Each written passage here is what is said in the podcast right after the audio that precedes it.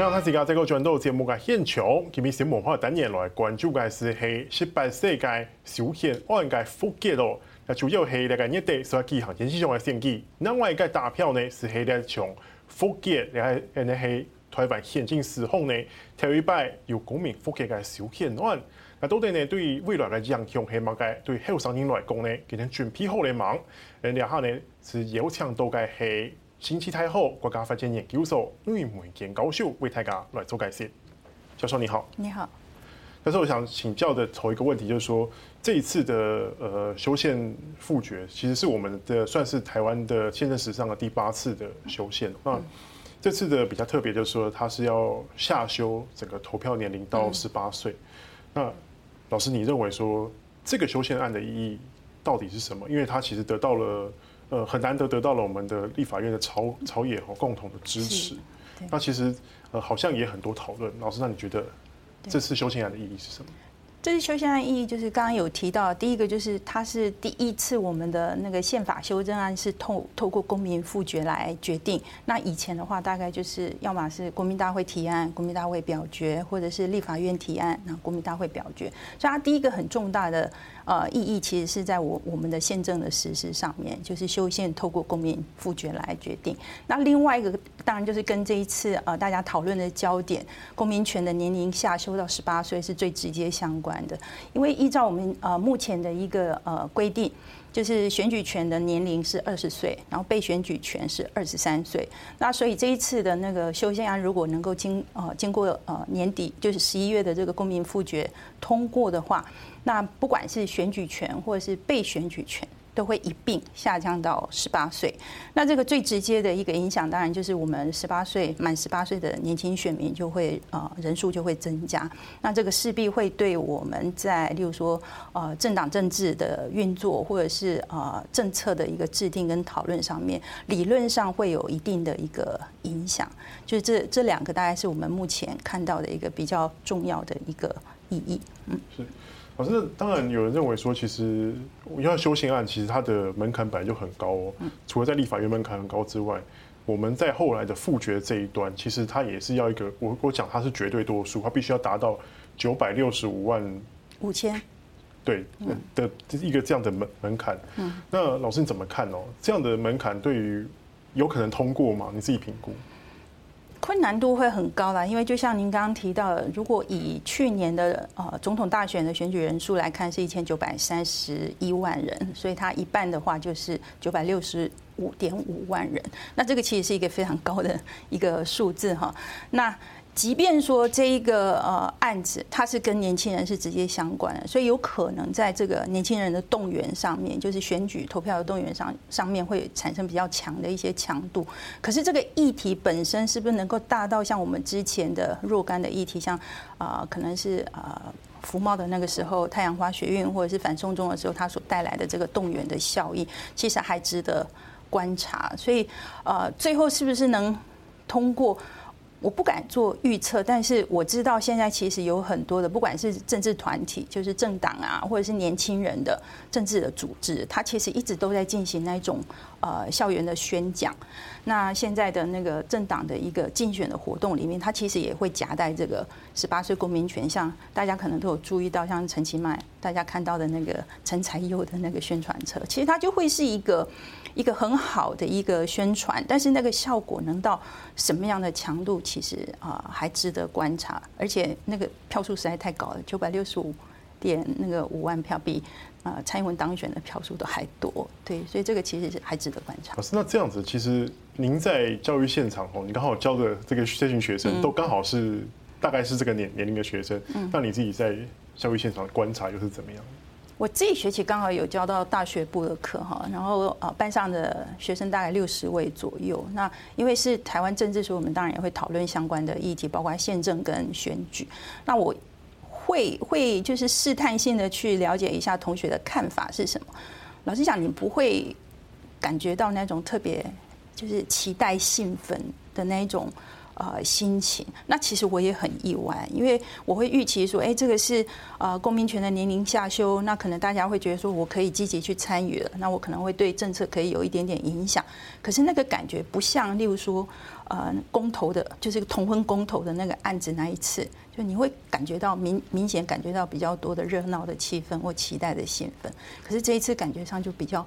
平一点点，那真正原因到底是因为单纯这个案子，还是说它是跟地方选举就是结合，不是像之前是跟总统大选结合，就是全国性的大选结合，这个会不会有影响？呃，还还需要进一步的讨论。可是整体而言，我在校园里面其实并没有特别啊感受到，就大家要去冲这个呃同一票过半的这样子的一个一个呃，就是热闹气氛或者是积极的一个宣传跟倡议。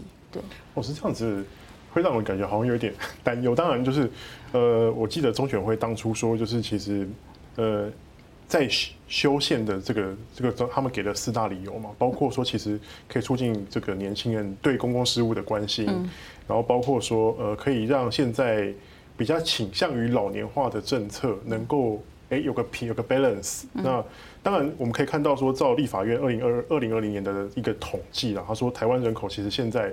往高龄化结构嘛，那政策其实也是往高龄化结构倾斜。嗯，那有人说这次的公民投票，呃，公民复决有机会下修这个年龄之后，他要投票年龄之后，那它可以带来一个效应，就是可以让我们的政策能够往年轻化的趋势走。老师，那你又怎么看？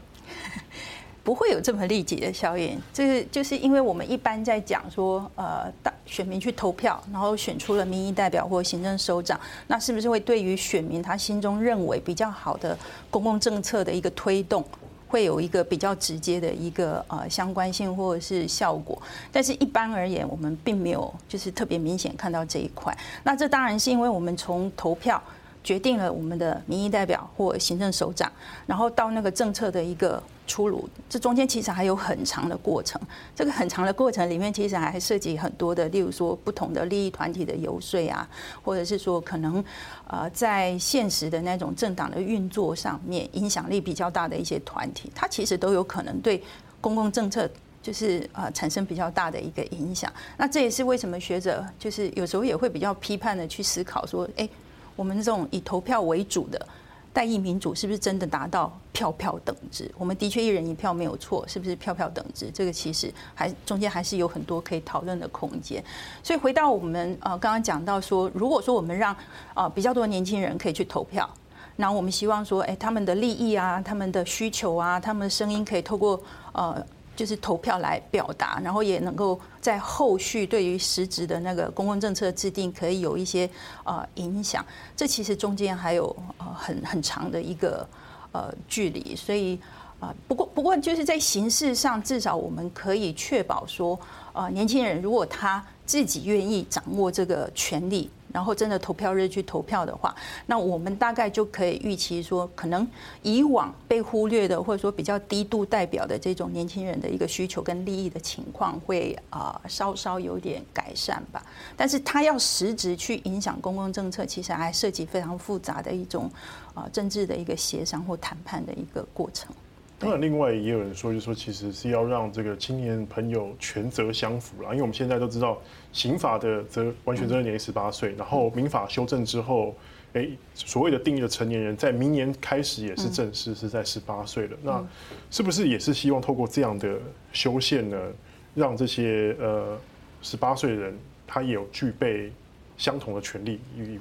对，这这个其实是我在课堂上就是跟呃同学、大学部的同学讨论的时候，一些比较积极表达意见的同学，他们的一个主要的理由就是这样，他们认为说，哎。现行的刑法，其实我十八岁就要负完全的行为的责任，对不对？那现行的兵役法，如果是男生，我十八岁也要去当兵，要负我的那个呃兵役的义务。那现行的民法，男生十八岁就可以结婚了。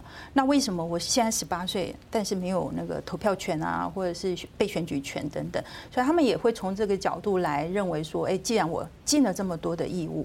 那我同一个时间也应该享有我该享有的公民的权利。那这个大概在这次的修宪案指的就是选举跟被选举这些公民权，所以是一致的，就是权责相符的这个概念，的确在呃学生或年轻人的想法里面，他会觉得这个才是公平合理的一种呃方式。对。可是反思人也会思考说，嗯，哎，这些年轻人准备好了吗？尤其是当你的。当你的社会参与还不够的时候，社会历练不够的时候，然后相关政治经验不够的时候，嗯你就要决定投下这一票，甚至你有被选举的权利。嗯，那老师，你又怎么看这件事情呢？我觉得这样子的一个 concern 是 legitimate，就是说它是一个合理的一个担忧，或者是说呃怀疑哈，就是说哎，十八岁。可能都还是在念高中或者是大学，刚上大学而已，那也没什么特别丰富的经验。那怎么样去判断什么样的候选人是一个比较好、比较合适的候选人？但是呢，换个角度想，这样子的想法其实是一个非常传统家父长式的一种思想哈，就觉得说啊，你年纪只有十八岁，所以你一定不了解。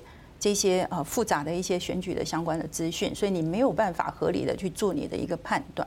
可是老实讲，那个年龄的界限，我们我们往往都会觉得说，差一岁、差两岁，有差那么多吗？所以对现在可以投票的二十岁的年轻人来讲，他在各方面就会比，例如说十八岁的呃学生就好很多嘛。例如说高中生或是大学一年级、二年级的同学，是不是就可以表现比较好？老实讲，这个是呃可以去思考的哈。所以。呃，是不是准备好了这个问题？我觉得透过就是拥有这个公民权，然后行使这个公民权，然后去学习，其实也是一个呃，我觉得就是一个准备的一个过程。因为民主的参与本来就是一个长期的一个学习的过程，然后我们才能知道说，哎。对于自己、对于社会、对于国家，或甚至对于全世界，什么样的一个候选人、什么样的民意代表、什么样的行政首长，会是一个比较好的人选？如果我们不早一点让他们因为拥有这个权利，然后去行使这个权利，然后在这个过程当中，就是 learning by doing，就是我们常常讲的哈，在在做中学的话，其实可能永远都准备不好。那有很多成年人肯定也准备不好。所以我觉得这个呃合理的一个担心，但是也不用过度担心。所以老师整体来看，你是正面来看这一次的复决？呃，我觉得是我我是支持的哈。那关于那个被选举权的部分，其实十八岁也还好，他就是经验不够多，然后呃也不够丰富。可是他要当选，其实也是需要证明说，哎，我的能力是够的。所以这最后的决决定，其实还是所有选民的一个责任嘛。就是说，好，这个人十八岁很年轻，然后也没有什么经验，那你要决定投不投给他。那如果最后他还是得到就是足够的票数当选的话，那某种程度其实也是证明他在我们的这个就是人才争拔的这个透过选举的过程里面，他是得到肯定的。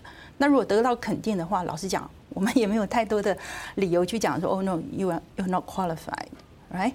所以这个这个，我觉得呃可以有担心，但是不用太担心。对，民主政治就是这样子。嗯，老师谢谢，那我们先休息一下。謝謝好。那这个问一下，大家继续过来关注的是，是唔是常见嘅理想不？